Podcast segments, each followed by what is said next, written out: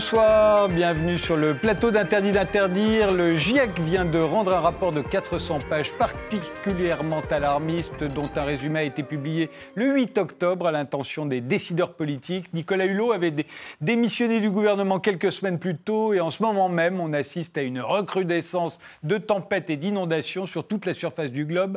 Alors que faire? À qui faire encore confiance pour répondre à l'urgence climatique? Est-il déjà trop tard? Pour en débattre, nous avons invité Corinne Lepage, vous avez été ministre de l'Environnement de 1995 à 1997, députée européenne de 2009 à 2011. Vous êtes aujourd'hui spécialisée dans le droit de l'environnement et présidente de CAP 21, un parti écologiste. Votre dernier livre s'intitule À bout de confiance chez Autrement. Alors face à l'urgence climatique, que faut-il faire et, en qui peut-on encore avoir confiance, euh, euh, Corinne Lepage? En nous en nous, Je veux dire par là, euh, euh, il faut que chacun s'y mette euh, parce qu'il faut faire une révolution. Donc, euh, il, faut y, faut y aller vite. Hein, il faut y aller vite, très vite. Donc, on ne peut pas s'en remettre ni au gouvernement, ni aux entreprises, ni à personne. On peut s'en remettre à nous-mêmes pour pousser les gouvernements, les entreprises à agir.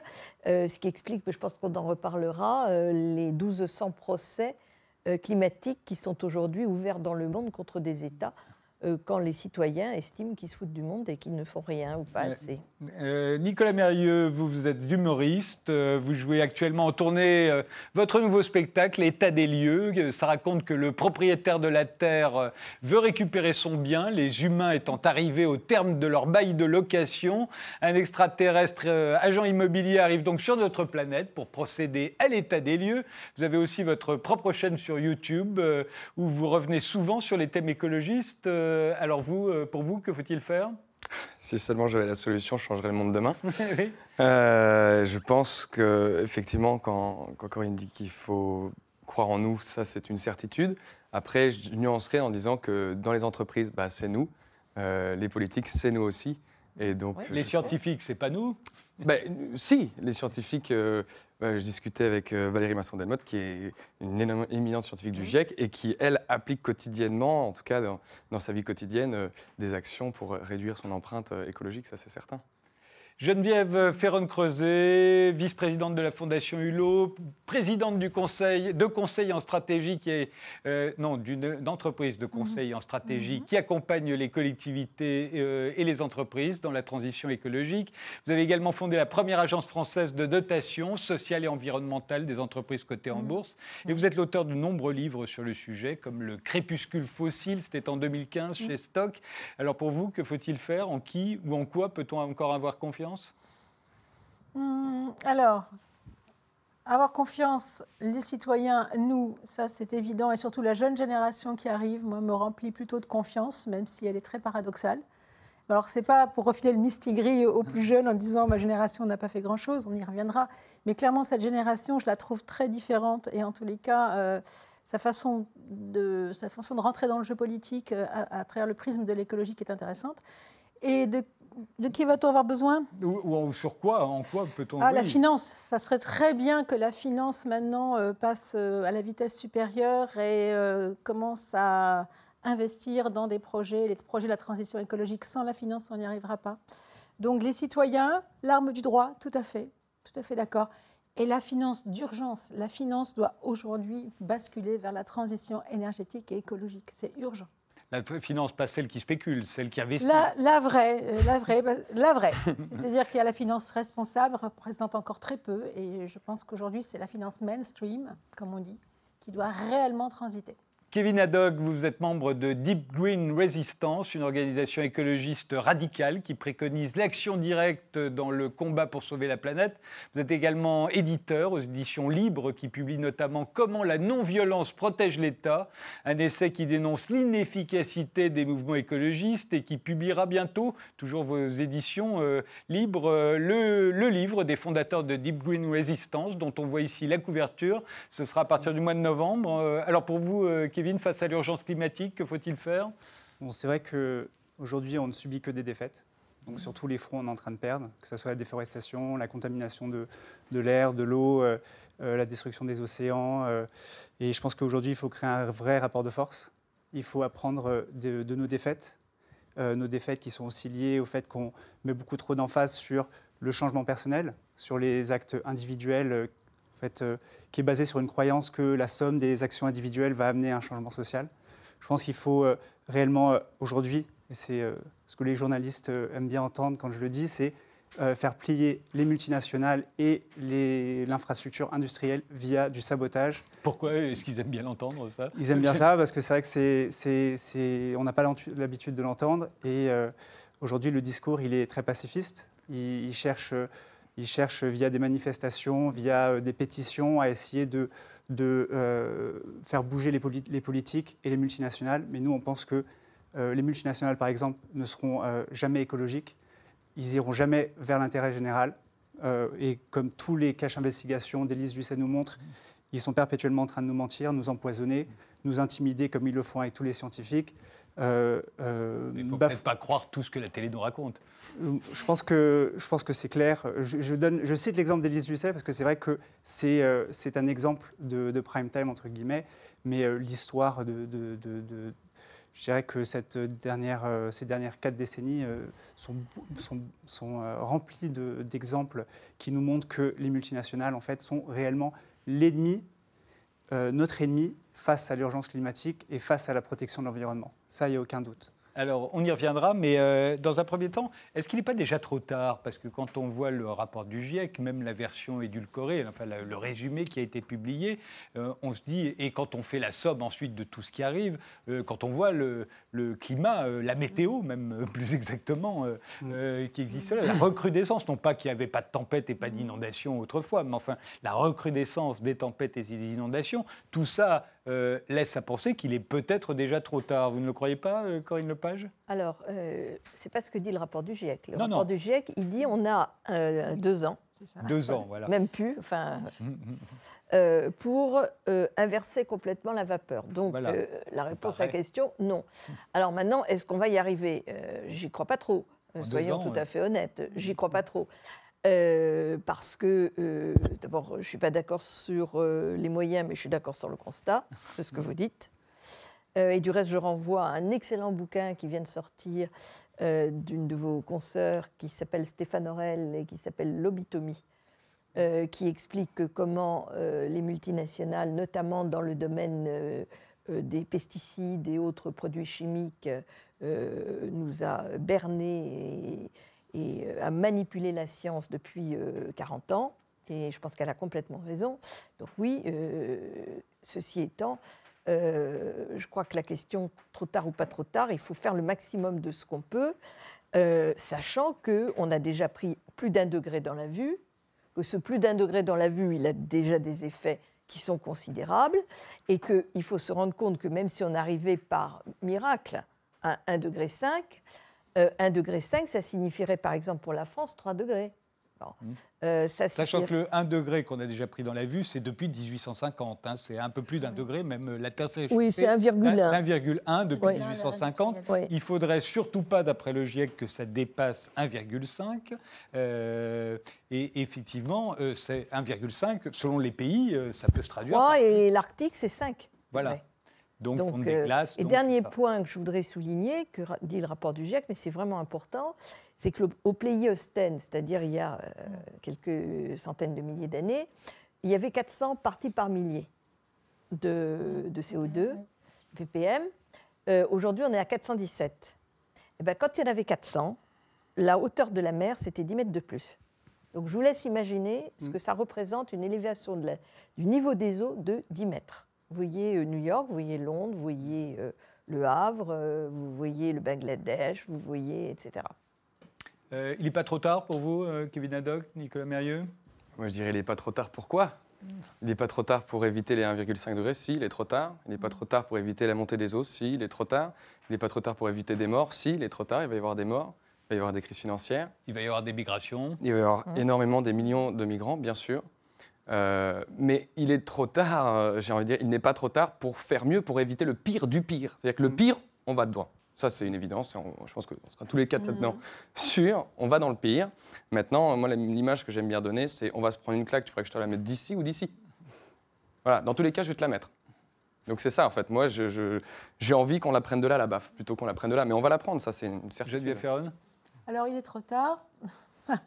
Je ne vois pas comment, en deux ans, alors il euh, faudrait quoi Un régime extrêmement autoritaire qui appuie sur le frein des énergies fossiles à fond, c'est-à-dire qu'ils nous disent en l'occurrence, on ne bouge plus une oreille, parce que c'est mmh. ça, on ne bouge plus une oreille, euh, nous avons vraiment les moyens de vous faire obéir.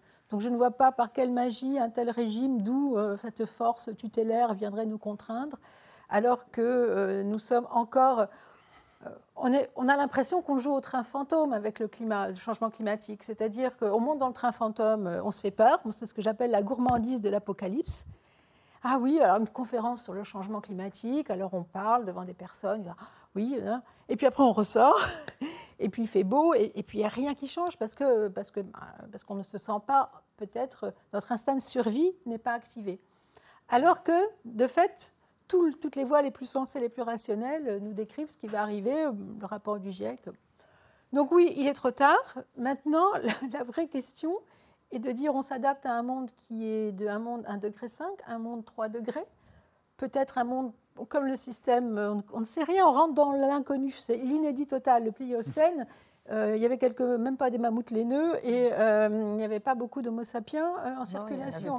Hein, c'était vraiment que des bestioles qui sortaient de l'eau pour respirer et qui formaient leurs branchies, en gros. Mm. Voilà. Donc déjà, on est passé par l'Holocène qui a été une période extrêmement stable, mais c'était la transformation avec l'agriculture, mais c'était pas beaucoup d'innovation scientifique, une empreinte écologique raisonnable, une démographie qui, voilà, qui a tranquillement pris de l'ampleur.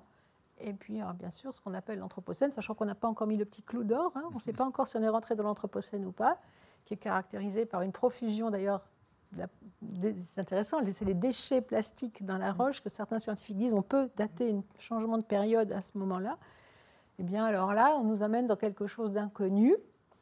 Donc, c'est quoi le sujet? C'est du chaos, c'est de la guerre, c'est des privations, ou c'est un monde merveilleux que nous propose euh, des scientifiques un petit peu fous avec euh, des inventions qui me laissent personnellement un peu pantoise. Le transhumanisme Oui, la géo-ingénierie, le transhumanisme, euh, l'hybridation. Ben, voilà, l'hybridation. Mais c'est bien aussi de pouvoir euh, espérer, justement, du côté de la science, un plan B, puisque si vous êtes tous d'accord qu'il est déjà trop tard, soit on se dit, bon, bah, après tout, on n'a plus rien à foutre, euh, ou alors on s'éveille à une curiosité d'explorateur, euh, ou on se dit bah, les, savants nous sauveront. Euh. Kevin Haddock Moi je dirais qu'il est... Bon, chaque jour, il y a à peu près 200 espèces qui disparaissent. Donc je dirais que pour les 200 espèces qui, sont, qui ont disparu aujourd'hui, il est trop tard. Mais il n'est pas trop tard, en fait, pour les espèces qui sont toujours là, pour toute la nature qui a à protéger. Il faut...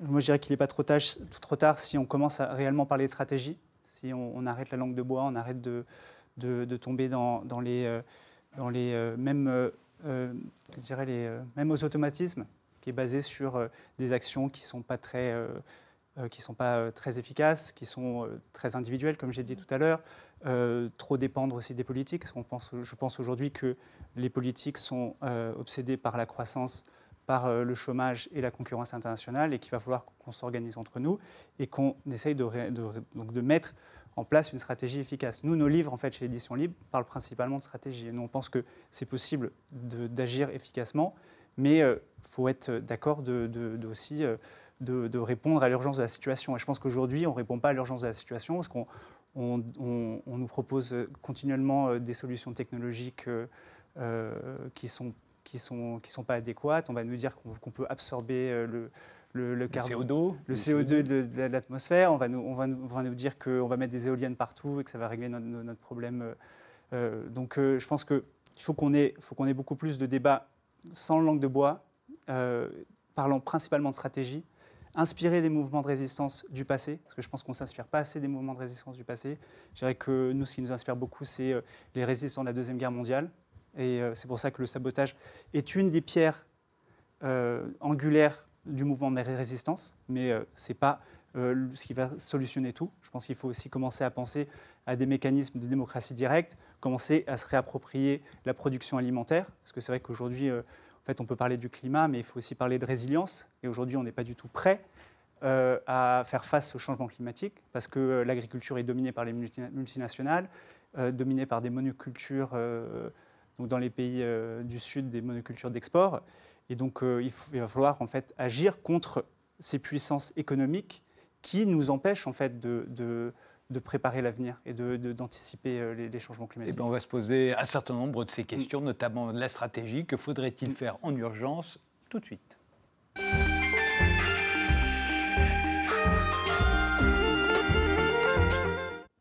Que faudrait-il faire euh, de toute urgence euh, Et est-ce qu'on peut encore avoir confiance dans nos dirigeants politiques, sachant qu'aucun n'a jamais euh, travaillé sur le long terme? Ils sont là plutôt sur le court terme. On sait que de répondre à l'urgence climatique, ça passerait par la décroissance, par donc des pénuries forcément, par du chômage, par des révoltes. donc, est-ce qu'on peut compter sur eux Encore aujourd'hui, vous disiez non, Corinne Lepage.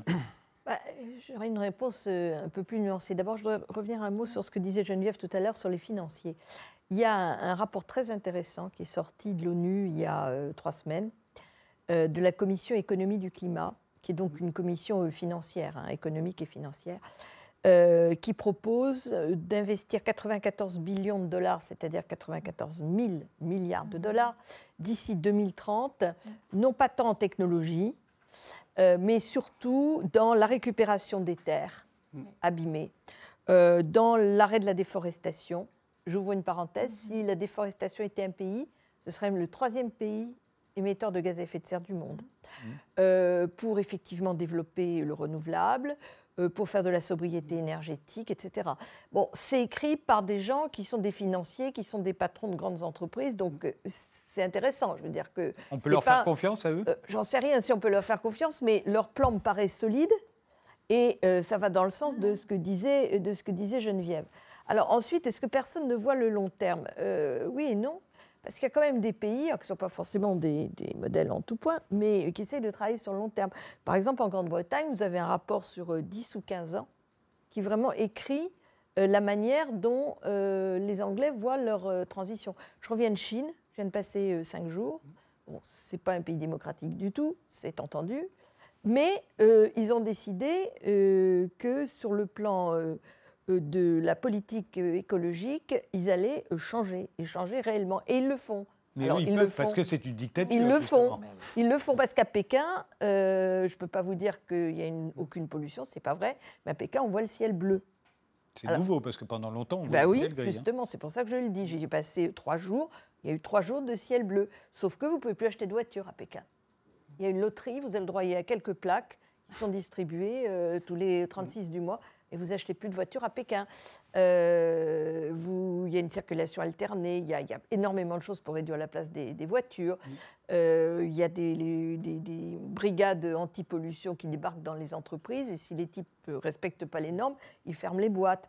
je veux dire que c'est pas dans la dentelle, mais il se passe des choses, indéniablement. Moi, je suis très sceptique à ce sujet. Kevin Haddock Je suis très sceptique à ce sujet vis-à-vis de la Chine. J'ai vu un article passé récemment qui disait que finalement, euh, en fait, ils avaient dit qu'ils allaient arrêter de produire des centrales à charbon et qu'il euh, y a eu, je pense, des gens qui ont découvert qu'ils étaient en train d'en produire davantage. Ils ont aussi un problème, euh, ils ont besoin d'une croissance économique à tout prix, parce que s'ils n'ont pas de croissance, il y aura du chômage et ensuite de la révolte. Et ils sont en train de répondre à ce problème de, de, croissance en construisant des immeubles à tout va. Moi, je suis assez, je suis assez sceptique. Je pense oui, mais vous voyez, vous avez raison, mais pas tout à fait. Parce que c'est vrai qu'ils construisent des immeubles à tout va. Mais en même temps, la question écologique est une question politique de première grandeur, parce que les gens se révoltent, parce que les gosses sont malades, parce que euh, les, cancers se multiplient, parce que les rivières sont dégueulasses.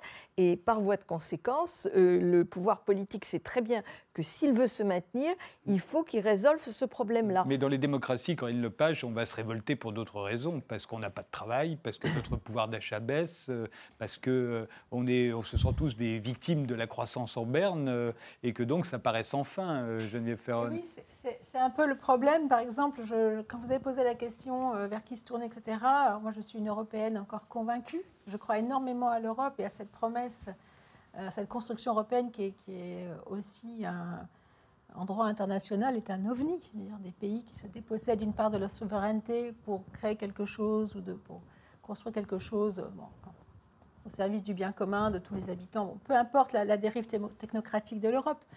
Mais entre les deux modèles que l'on a décrits, entre la Chine, qui est une, on va dire simplement un capitalisme d'État, parce que c'est euh, prospérité sans liberté, avec l'énorme avantage qui est de dire euh, dans la région machin, on arrête les centrales à charbon et ça ne se négocie pas, et tant pis si vous caillez tout l'hiver, ou si vos unités de production ferment. Et entre le capitalisme financier des États-Unis, qui ont mis à la tête Donald Trump, il est la parfaite, euh, pour moi, il, y a pas, il est la parfaite illustration de, ce qu'est aujourd'hui la représentation d'un capitalisme financier euh, qui n'a pas, qui est complètement hors sol, et en même temps qui se nourrit aussi des populismes, c'est exactement ce que vous disiez, c'est-à-dire des peurs quotidiennes qui sont réactivées par ces grandes transformations, mais on ne voit pas vraiment quels sont les grands courants. On voit que quotidiennement, je perds mon job, euh, je ne suis pas formée, euh, je, n'ai aucune mobilité, je n'ai aucune employabilité. Et, et, donc, on se trompe de combat parce qu'on va mettre sa colère et son énergie à, peut-être vouloir euh, faire vivre un modèle qui est un modèle à bout de souffle. Et euh, moi, je suis très touchée quand j'écoutais les électeurs de Trump dire oui, mais il va rouvrir les mines à charbon, etc. Je me disais, mais, mais, mais c'est terrible parce que c'est une imposture à, tous les points de vue. Parce qu'on sait parfaitement qu'on va dans le mur, et en plus, on donne de faux espoirs à ces personnes au lieu de, de les former à, à, faire autre chose de leur vie. Et donc, on exploite ce désespoir. Et je me dis, mais c'est terriblement cynique de la part de certains politiques et de certaines entreprises d'imaginer que cette rente fossile, elle a encore de beaux jours devant elle quand on voit le mur qui se rapproche.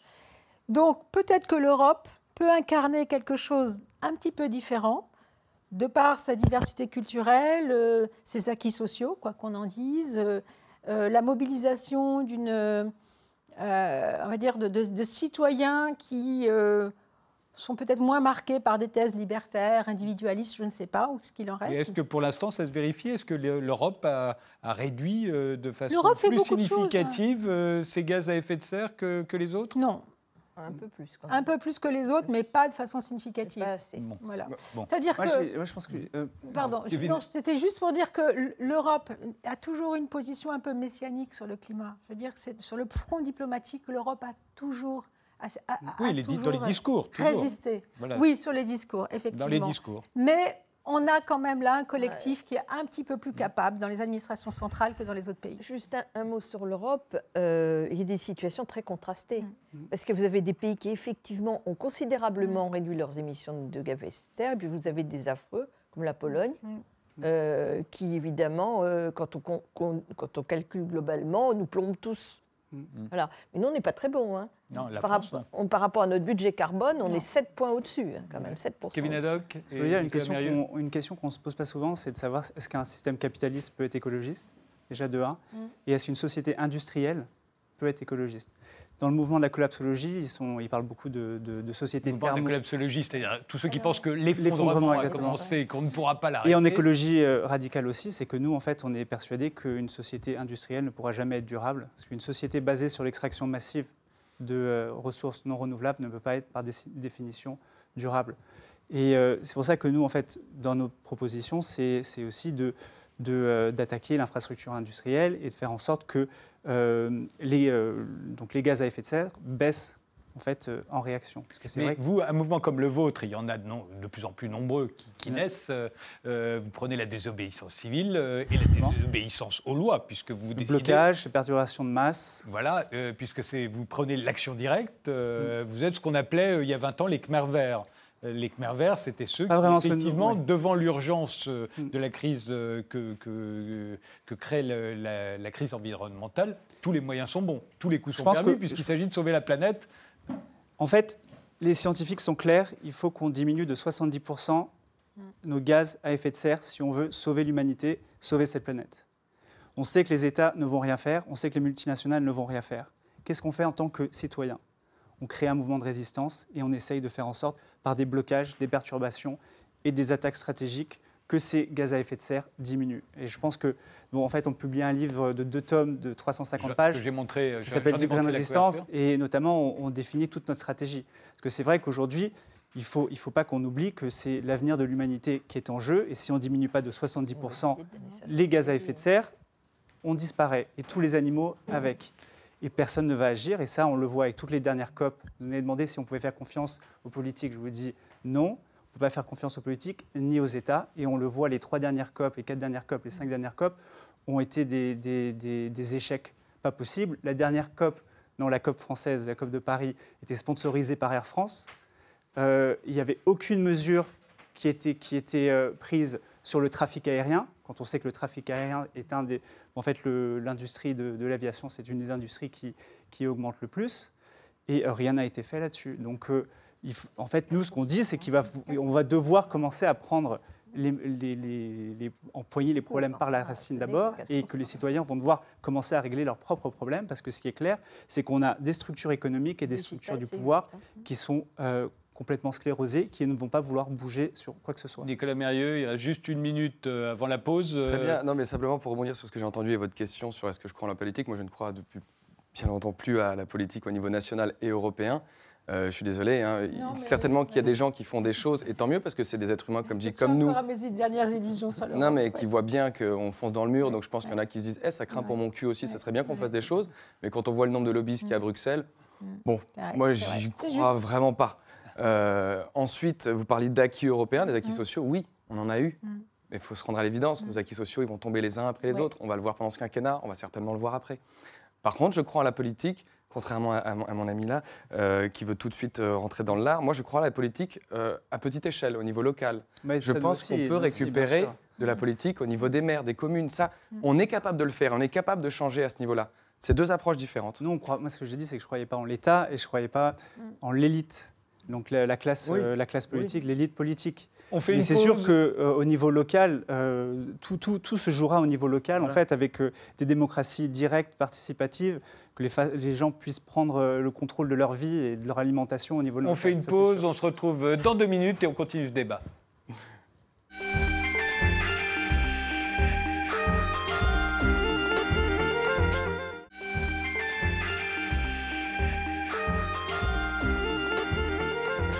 Face à l'urgence euh, climatique, que faut-il faire? C'est le débat d'interdire d'interdit d'interdire ce soir.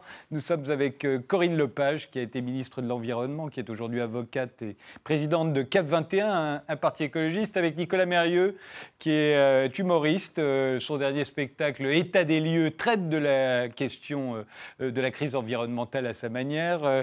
Geneviève Ferron-Creuset, qui est vice-présidente de la Fondation Fondation euh, Nicolas Hulot, mais qui conseille également les entreprises et les collectivités dans leur transition écologique, et, Kevin Haddock, qui est membre de Deep Green euh, Résistance, euh, qui prône l'action directe. deux mots d'abord sur les, partis écologistes, mm. puisque vous en présidez un, Corinne Lepage. Est-ce que les partis écologistes sont à la hauteur de la situation? Je ne parle pas seulement en France, en général. Est-ce qu'ils doivent aller au gouvernement? C'est la grande question. Est-ce qu'on peut être écologiste dans un gouvernement aujourd'hui Ça dépend euh, lequel. Euh, Je veux dire, euh, être écologiste dans un gouvernement. Le problème, si vous voulez, c'est que l'écologie, elle est minoritaire. Pas, on peut tourner autour du pot, pour le moment, elle est minoritaire. Je salue quand même le succès des, des, écologistes bavarois hier, mhm. qui ont fait quand même 18% aux élections, qui sont le deuxième parti maintenant de Bavière.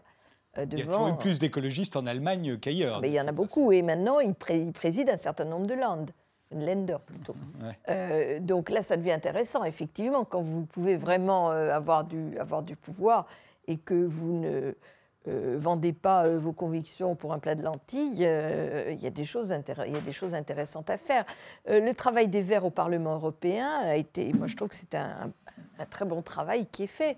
Mais là, c'est un parti qui, qui, a un certain poids quand même, parce que effectivement, il y a des pays où les Verts, que ce soit l'Allemagne, soit l'Autriche, ont un, réel poids politique. Mais alors comment expliquez-vous qu'en dépit de euh, tous les, cris euh, d'alarme que l'on pousse depuis 20 euh, ans au moins maintenant, hein, à l'époque on parlait du trou dans la couche d'ozone, aujourd'hui on parle de réchauffement climatique, ça fait 20 ans que les alertes sont permanentes, comment expliquez-vous que les gens euh, dans notre pays bah, et ailleurs ne soit pas plus écolo que ça. Bah, au fond, comment expliquez-vous que personne n'a l'air de prendre au sérieux euh, tout ce qui est dit euh, depuis 20 ans? Sur deux, points, ce n'est pas tout à fait le même sujet.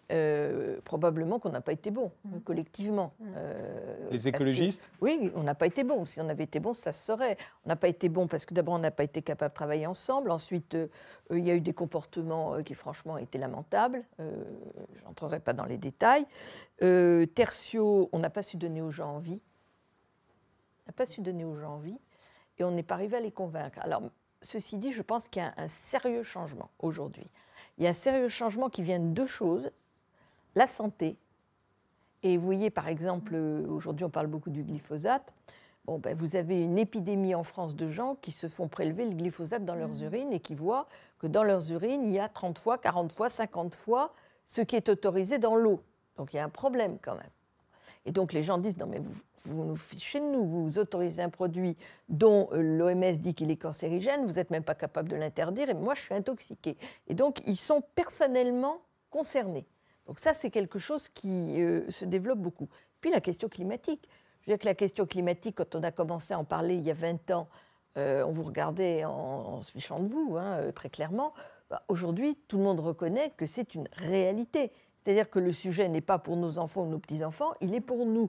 Et partant de là, les gens considèrent qu'effectivement, euh, on ne peut pas continuer comme ça. Regardez ce qui s'est encore passé dans l'Aude euh, aujourd'hui. Avec les inondations. Ben oui, mais on pense que c'est lié peut-être euh, à la température de la Méditerranée parce qu'il y a une température qui est tout à fait anormale dans, dans, les, dans, dans les, mers et que ça entraîne euh, euh, dans certains pays des tsunamis et des ouragans et chez nous ce type de précipitation. Mais, reconnaissez que les Français, comme à peu près tous les habitants de cette planète, n'ont en rien changé leur comportement sur la plupart des sujets. Euh, on continue de prendre sa voiture, de prendre les transports aériens, de se servir de son ordinateur. Or, Internet est aujourd'hui un des plus gros consommateurs d'énergie, une des industries qui contribue le plus au réchauffement climatique on est tous dessus, on les éteint pas, nos ordinateurs, etc. etc. C'est presque comme si les climato-sceptiques, qui par ailleurs n'existent plus, il n'y en a plus nulle part, et pourtant c'est comme s'ils avaient gagné.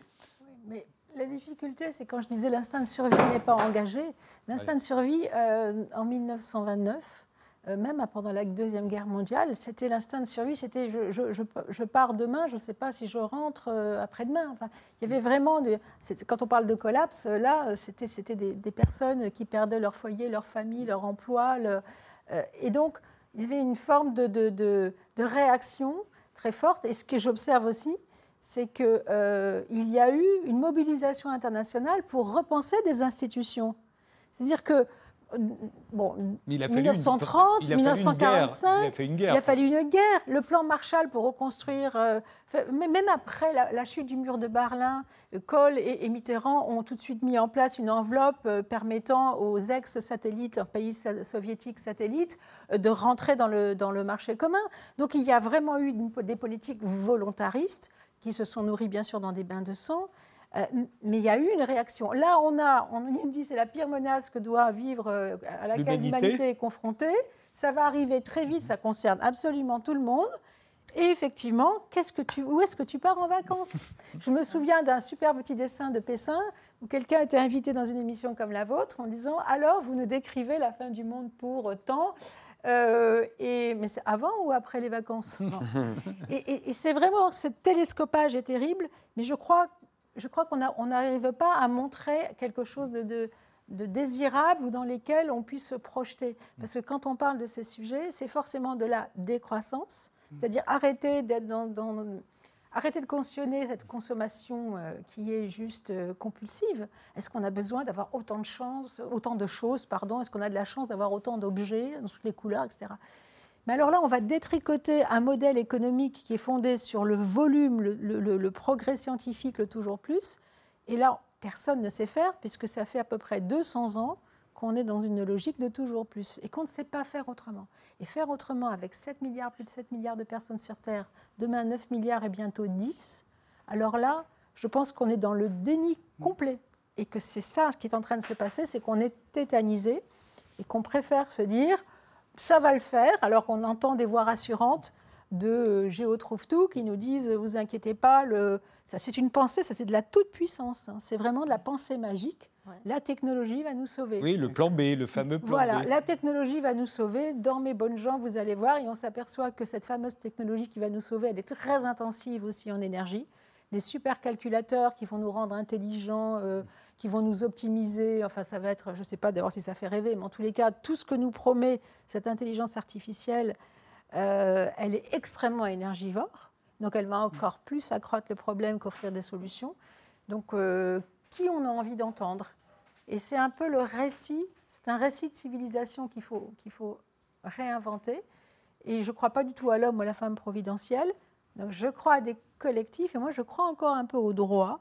Je pense que le droit peut être un outil important. Il ne faut pas l'oublier parce que si on n'y arrive pas euh, dans un discours de responsabilité, on peut peut-être dire, attendez, on a des instruments, on peut vous traduire en justice, vous, fonds de pension, vous avez investi dans des actifs fossiles, carbone, alors que vous savez que, vous saviez depuis, euh, maintenant avec toutes les preuves scientifiques, donc vous avez pris en conscience le risque d'investir dans des entreprises carbonées, et ce faisant, vous avez été en infraction de vos obligations Mais fiduciaires. Vu la longueur que, prennent ce Voilà. type de procès, que prend ce type Oui, de mais procès, il suffit aucun, qu'il y en ait un, deux, aucun procès n'a gagné aussi. On a Ah, gagné si, aussi. Si, si, si, si, non, si. non. Ah si, si. Lequel Urgenda, Urgenda, Urgenda, Urgenda au Néer- en Pays-Bas, il y a deux jours, Ok. c'était confirmé en Confirmé en appel. Ouais. Et c'est Absolument, quoi ils ont et qu'est-ce qui, va se Ah passer ben, ils, ont, ils ont fait une, procédure contre l'État néerlandais, considérant Au qu'il manquement des qu'il ne travaillait pas, qu'il Ok. ne faisait pas ce qu'il devait faire. Et la Cour a confirmé le jugement, condamnant les Pays-Bas à agir en disant ce qu'ils devaient faire, avec quel délai, etc. Non, non, euh, et vous avez 1200 Oui, procès absolument. de justice climatique dans le monde. Néanmoins, j'imagine bien les sketchs que pourrait en faire euh, Nicolas Berrieux. C'est-à-dire t'imaginer que les, les États vont tout à coup être morts de peur à l'idée Les d'être financiers, condamnés. oui. Ah bah si, Attendez. ah bah si. Les Bah si. financiers, peut-être. Non, mais je me disais qu'il y a- il y a deux Si. possibilités ensuite. Oui. Alors, on parlait de la jeune génération qui est beaucoup plus réceptive que les anciennes. Alors, effectivement, ça consiste à en rire. Euh, on peut en rire ou à se révolter. Mais euh, qu'est-ce qui les fait rire? Qu'est-ce qu'il y a de, de, de drôle là-dedans, euh, Nicolas Mérieux? Une fois qu'on a épuisé, évidemment, tous les espoirs possibles. Faites-nous rire, Nicolas. Oui, bien sûr, là, je, je suis là pour ça.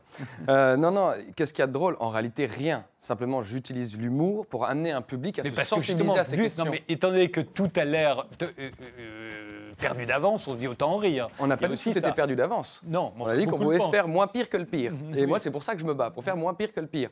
Mais pour faire moins pire que le pire, il faut que les gens soient sensibilisés. S'ils ne sont pas au courant, s'ils n'ont pas envie de se bouger le cul, ils ne le feront pas. Moi, j'utilise l'humour pour amener ces gens à ce genre de Mais c'est réflexion. plus possible de ne pas être au courant aujourd'hui. On nous Ben, parle que de ça depuis je vous 20 jure ans. que si. C'est Ben, vrai. moi, j'ai du mal à en parler avec ma famille.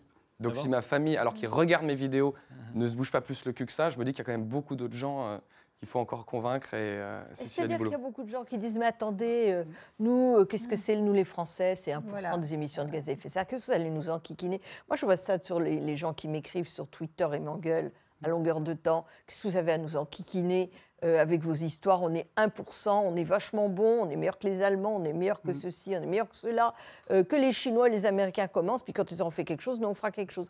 Et ça, c'est quelque chose qu'on entend régulièrement. Donc, donc, il n'y aura pas de mouvement de masse pour l'écologie. Et je pense que c'est aussi ça la condition à prendre en compte. Il n'y aura aucun mouvement de masse pour l'écologie. Donc toutes les stratégies qui sont basées autour de manifestations, de... euh, Les, les écologistes ne seront jamais la majorité. ils ne seront jamais la majorité. Et je pense qu'il y a aussi beaucoup d'associations écologistes aujourd'hui qui euh, définissent une stratégie autour d'un avènement en fait éventuel d'un mouvement de masse pour l'écologie. Oui. Et donc, nous, tout à coup, tout le monde aurait compris et tout le Exactement. monde Et donc, nous, agirait ce en qu'on dit- conséquence. nous, ce qu'on dit chez, chez Deep Green Resistance, c'est qu'on dit OK, il faut prendre, il faut, il faut voir la réalité en face. Il n'y aura pas de mouvement de masse pour l'écologie.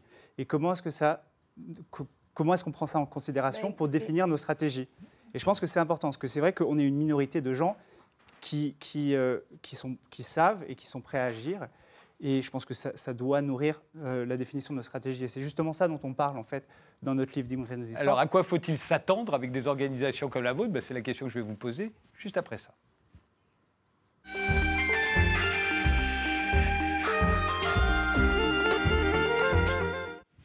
Oui, vous vouliez intervenir, Corinne Lepage. mot. Je reviens un tout petit peu en arrière, parce que vous, vous disiez, c'est rigolo, les États, vous, ils s'en foutent, etc.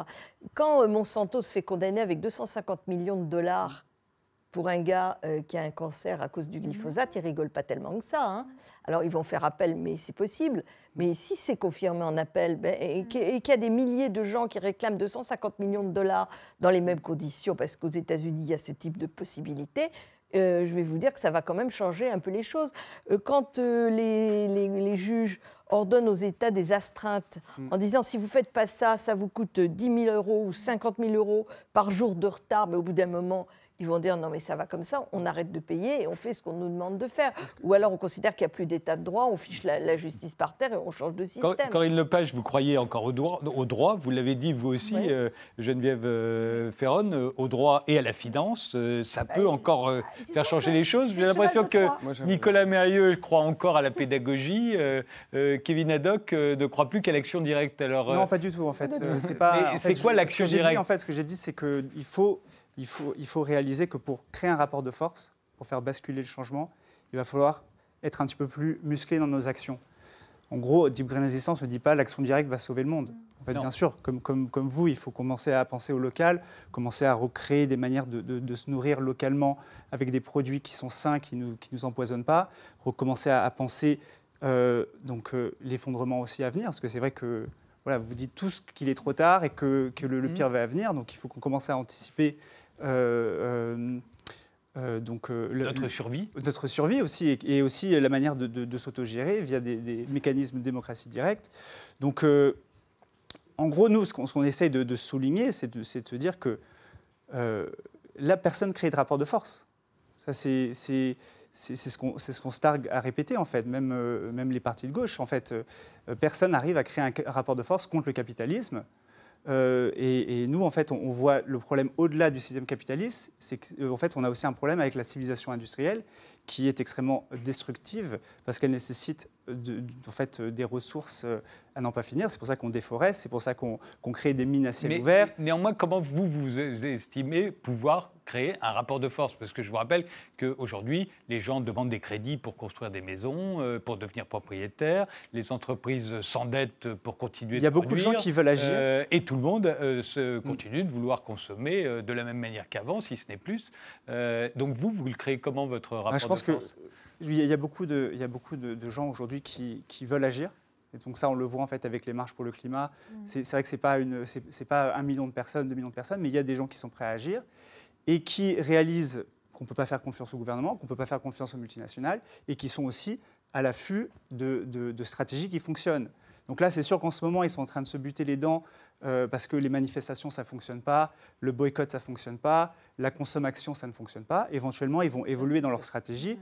Euh, ça a peut-être fonctionné euh, euh, dans des cas très précis. France, hein, le boycott. Mmh, bah voilà, donc raison plus. Donc, les élections, ça ne fonctionne pas non plus, puisque les partis écologistes, quand ils arrivent au pouvoir, ce n'est pas pour faire forcément les politiques écologistes. Mmh. Je pense que le rapport de force que vous décrivez, on peut l'avoir à différents niveaux. et, chacun avec dire son approche et compétences. Mais quand vous parliez le rapport de force, je souscris moi à la stratégie du, du cheval de Troie. Mm. moi, quand j'ai créé une agence de notation extra-financière, sociale et environnementale, je venais au nom des actionnaires, des investisseurs.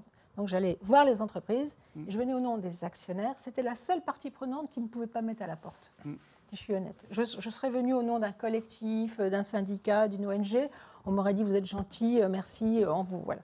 Je venais de la part des investisseurs, ce qui était vrai, euh, mais d'investisseurs de long terme, mm. de ceux qui représentaient, euh, alors long terme en finance, c'est 5 ans, on se calme, mm-hmm. mais néanmoins, ils ne pouvaient pas me mettre dehors. Mm. Et une fois que j'étais dans la plage, j'ai dit non, mais moi, je ne vous pose pas des questions financières, je vous pose des questions extra-financières, qui n'en sont pas moins économiques. Mm. C'est-à-dire, comment vous créez de la valeur vous, Pour créer de la valeur, vous avez bien des, des, des, euh, des incidences, des externalités sociales, environnementales. Comment vous les gérez? Parce qu'on a besoin de savoir, parce que ça peut être facteur de risque. Donc, je, je parlais leur langage, ces facteurs de risque, je ne leur parlais pas de bien commun, de préserver les écosystèmes, mais je leur parlais un langage de risque que j'élargissais à des sujets socio-environnementaux. Bon, c'est peut-être dérisoire, mais mine de rien, ça a permis à la finance socialement responsable en France de, voilà, de se déployer. Ça représente 2 à 5 des actifs sous gestion. Mais ça inspire et peut-être que, alors ça ne va pas assez vite, mais ça crée un rapport de force.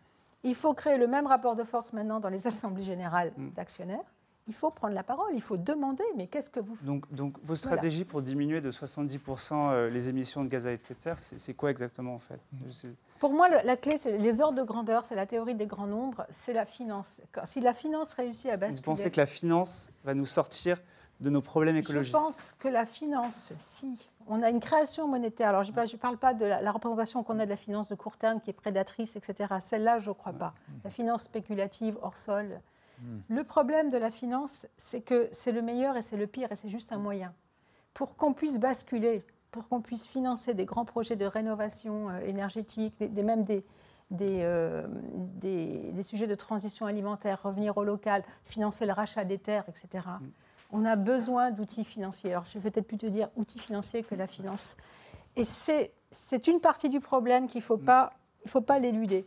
Après qu'on ait besoin de citoyens et de consommateurs engagés, mais c'est évident. C'est vrai que nous, on, voit le système comme étant beaucoup plus pervers. C'est qu'on a une critique aussi. Nous, ce qu'on parle, c'est la pathologie des super riches et la pathologie des riches. Nous, on pense qu'il y a réellement une élite qui ne veut pas lâcher ses privilèges et tout un système économique qui, va, qui ne veut rien lâcher, parce que ça veut dire un niveau de vie élevé, euh, etc., etc., etc., Donc en fait, on pense qu'on on ne voit pas en fait une, transition pacifiste, on ne voit pas en fait euh, des, secteurs tels, que la finance.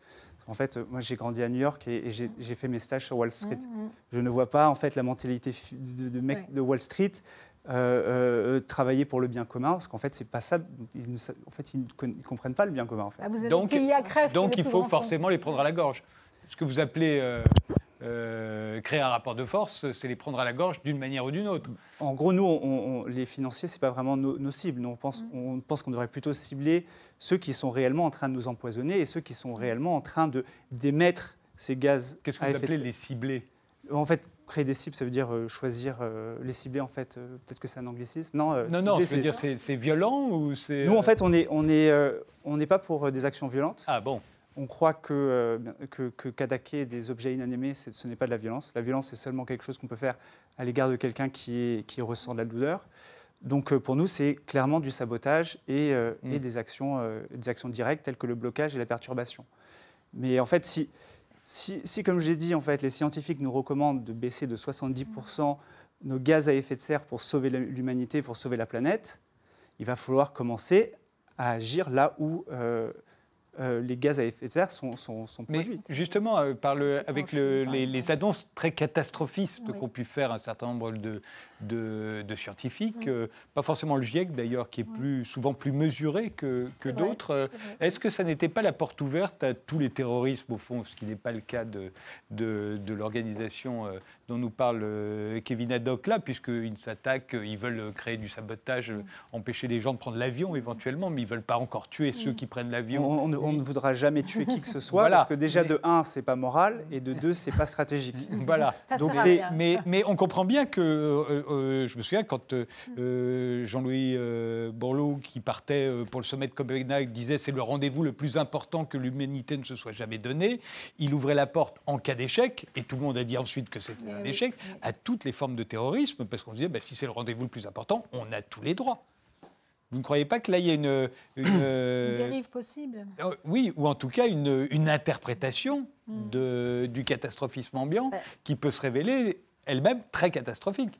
Ça, peut, ça fait peut-être partie euh, de toutes les, les, les, raisons des désaffections du politique. Ça fait partie des désaffections du politique parce que vous ne pouvez pas indéfiniment dire aux gens c'est très important et qu'il ne se passe rien, ça c'est évident. Et euh, d'autant moins s'il se passe réellement quelque chose. Parce mmh. que là, vous avez tort deux fois. Et s'attendre euh, à ce que tous ceux qui ont pris au sérieux quand on leur mmh. disait que c'était grave, qu'eux-mêmes ne fassent rien euh, pour, pour, pour améliorer les choses. Je pense que ça peut alimenter une certaine forme de violence. J'aimerais rebondir sur, sur ce qu'a dit Kevin tout à l'heure, où j'étais pas d'accord, quand il dit qu'il n'y aura pas de prise de conscience écologique mondiale. Moi, d'une part, je pense que de mouvement de masse. Il n'y aura pas de mouvement de masse pour l'écologie. Ok, ça dépend de ce que tu définis comme la masse. Moi, déjà, je pense qu'il peut y avoir une grosse partie de la population qui ait pris conscience de ça, et c'est de la masse. Ensuite, on a notre rôle à jouer. On les a médias pris, leur rôle à jouer. conscience et faire ce qu'il faut, c'est pas la même chose. Justement, je vais, je vais, je vais développer. Euh, donc, d'une part, je pense qu'on a tous notre rôle à jouer sur tous les médias là-dedans. Et ensuite, comme tu l'as dit, tu te bats contre une poignée d'individus qui ne veut pas perdre son confort. Hein, c'est ce que tu as dit, une oh, poignée de riches. On est d'accord. Mais est-ce que, pardon, juste, vous comptez toute la population occidentale dans, la pathologie des riches Parce que personne ne veut pas de son confort. Il n'y a pas que les Occidentaux. Hein. Euh, oui. Je rappelle quand même qu'il y a 600 millions de Chinois qui sont la classe moyenne. Et qui moi, en fait, ce que je veux dire, c'est que si on, parlait honnêtement aux gens et leur expliquait honnêtement la situation et, les, sacrifices qu'il faudrait faire pour sauver l'humanité, je pense qu'il y a beaucoup de gens qui feront ces sacrifices-là. Le problème, c'est que les médias aujourd'hui sont détenus en, principalement par des industriels et des milliardaires, et que, à part faire un état des lieux objectif de temps en temps de la situation, euh, euh, rien n'est discuté sur des réels moyens de. de, de, Nicolas Non, mais ça, c'est deux choses différentes, ce qu'il dit là et ce qu'il a dit tout à l'heure. C'est-à-dire que pour faire des actions. Effectivement, il y, a, il, y a, cette poignée de personnes qui ne veulent pas perdre son confort. Et toi, tu as besoin de faire des actions. Pour faire tes actions, tu as besoin de monde. D'accord? Tu ne pourras pas faire avec, euh, je ne sais pas combien de gens sont dans ton mouvement, mais tu ne vas pas pouvoir changer à toi La, raison pour, en fait, ce que, ce que je disais, c'est que la raison pour laquelle je suis extrêmement sceptique que des industries telles que la finance, des industries telles que. Euh, que je ne remets pas ça en question. Laisse-moi juste terminer. Sont... c'est, le truc, c'est qu'en fait, si tu veux avoir des mouvements pour te combattre contre ces gens-là, eh ben en fait, il n'y a que la finance qui elle-même va se mettre dans la merde en créant des inégalités sociales de fou. Et quand les gens, il y aura un point de crise, un point de non-retour, mais pour l'instant, je crois que c'est trop tôt parce que justement, il n'y a pas assez de gens conscientisés. Mais le jour où, il y aura la moitié de la population française qui sera dans une merde, mais bien sûr que les gens vont être violents, bien sûr que ça va partir en couille. Mais aujourd'hui, je ne vois pas comment c'est possible. Bah, il y, a des gens qui commencent à agir. Il y a des gens qui commencent. Si, on regarde les ZAD, les ZAD, c'est un bon exemple de, de, prendre en fait euh, les mesures, d'essayer de, trouver des solutions. Mais combien de personnes sont capables de créer des ZAD Moi, je suis pour bah, les ZAD. Je suis pour les écoles. Il y a, beaucoup de gens. Il y a aussi, il y, a, beaucoup de gens qui sont prêts à, demain à, s'investir dans les ZAD. Si vous regardez Notre-Dame-des-Landes, Bure, il y a à peu près une trentaine de ZAD aujourd'hui. C'est aussi à nous de, les soutenir dans leurs actions. Je suis d'accord. Il y a beaucoup de gens qui commencent des ZAD et ensuite ils se font critiquer parce qu'ils euh, bousculent les policiers euh, qui, qui, essayent de, les déloger. Donc je pense que c'est aussi à nous de, les encourager dans leurs actions. Mais ça, je suis d'accord, c'est pas la même chose. Mais en fait, moi, je pense qu'il y a beaucoup de gens qui sont, qui sont prêts à agir, ça c'est sûr, et ils cherchent des stratégies.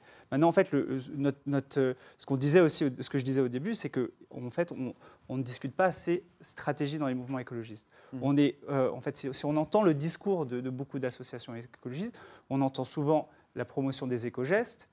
On euh, a en fait une, euh, les, les, les associations pensent réellement que les États vont se bouger, et ça, je suis assez mm. sceptique. Il y en a beaucoup qui collaborent avec des multinationales, qui essayent de trouver des, manières de, verdir leurs opérations, et tout ça, ça, ça, c'est un échec et ça ne va jamais fonctionner. Mmh. Est-ce que, vous-même, est-ce que vous n'êtes pas un peu optimiste en pensant qu'il n'y a que quelques milliardaires qui ne veulent surtout pas céder sur leur confort? Moi, j'ai l'impression que, pas que, personne ne veut céder sur son confort. Non, je ne pense pas que c'est quelques milliardaires. Peut-être que je me suis mal exprimé. Je, non, ça c'est sûr. Il n'y a pas que quelques milliardaires. De toute façon, maintenant, aujourd'hui, on a des centaines et, hein. et Il nous reste deux minutes. Mmh. Corinne euh, Lepage et Geneviève Causé Non, rapidement, cette idée de résistance, elle est, elle est très intéressante. Euh, il faut rentrer en résistance. C'est évident que si je crois ce qu'on me dit, si je ne suis pas atteint de dissonance cognitive aiguë, je crois ce qu'on me dit, je dois rentrer en résistance. Donc c'est vraiment, c'est base zéro, c'est tout mettre, c'est reformater le logiciel, c'est de dire alors qu'est-ce que je fais, qu'est-ce que je fais plus? Et moi je demande beaucoup à mes amis, bon maintenant, qu'est-ce que tu changes dans ta vie quotidienne? Et je suis frappée du nombre de personnes qui commencent à se dire Ah, je ne vais plus faire ça, je vais, je vais réfléchir, etc. Donc il y a une musique de fond qui s'est installée. Ça, c'est plutôt positif. Tout le monde a peur de perdre son confort. Les milliardaires, rassurez-vous, eux, ils vont avoir une vue imprenable sur la fin du monde. Ça ira très bien pour eux. Je suis beaucoup plus inquiète, moi, de, cette, de ces millions de jeunesses africaines, européennes et même chinoises. Et là, il me semble qu'on a une responsabilité absolument mm. terrible. Donc, je ne suis pas favorable à la stigmatisation des riches et des pauvres. Nos stratégies de résistance sont aussi des stratégies à mettre en œuvre à l'international. Et ce n'est pas seulement. Euh, aujourd'hui, il y a des nombreuses mines qui sont en train de s'ouvrir, qui sont en train de polluer euh, les nappes phréatiques, empoisonner les populations locales. Aujourd'hui, ils ont besoin de résister avec des moyens musclés contre 30, 30 secondes, Corinne Lepage. Que, la résistance, oui, vous avez raison, mais un point très important, c'est que maintenant on est dedans et que ce qui peut être positif, c'est précisément l'obligation dans laquelle on est de reconstruire un monde. Et ça, je pense que c'est des perspectives qu'on donne aux jeunes. ça doit être fait en tandem. on ne peut pas continuer comme ça. Et finalement, euh, c'est vous qui allez avoir la main. Nous, on va essayer de faire le moins mal de ce qu'on peut, mais c'est vous qui allez avoir la main sur le nouveau monde. Dernier mot bah, Effectivement, je pense qu'il faut récupérer notre souveraineté alimentaire, ça c'est très important. Il faut se récupérer la politique à niveau local, il faut monter des ZAD, des éco-villages un peu partout, tant que c'est encore possible, tant que ce monde dans lequel on est là Dans les caméras, on est content, on est heureux, il y a encore de l'eau au monoprix et tout ça. C'est possible de le faire maintenant. Il faut préparer dès aujourd'hui la transition. C'est une évidence. Je vous remercie tous les quatre d'avoir participé à cette émission. On se retrouve demain à 19h. Je vous souhaite une très bonne soirée quand même.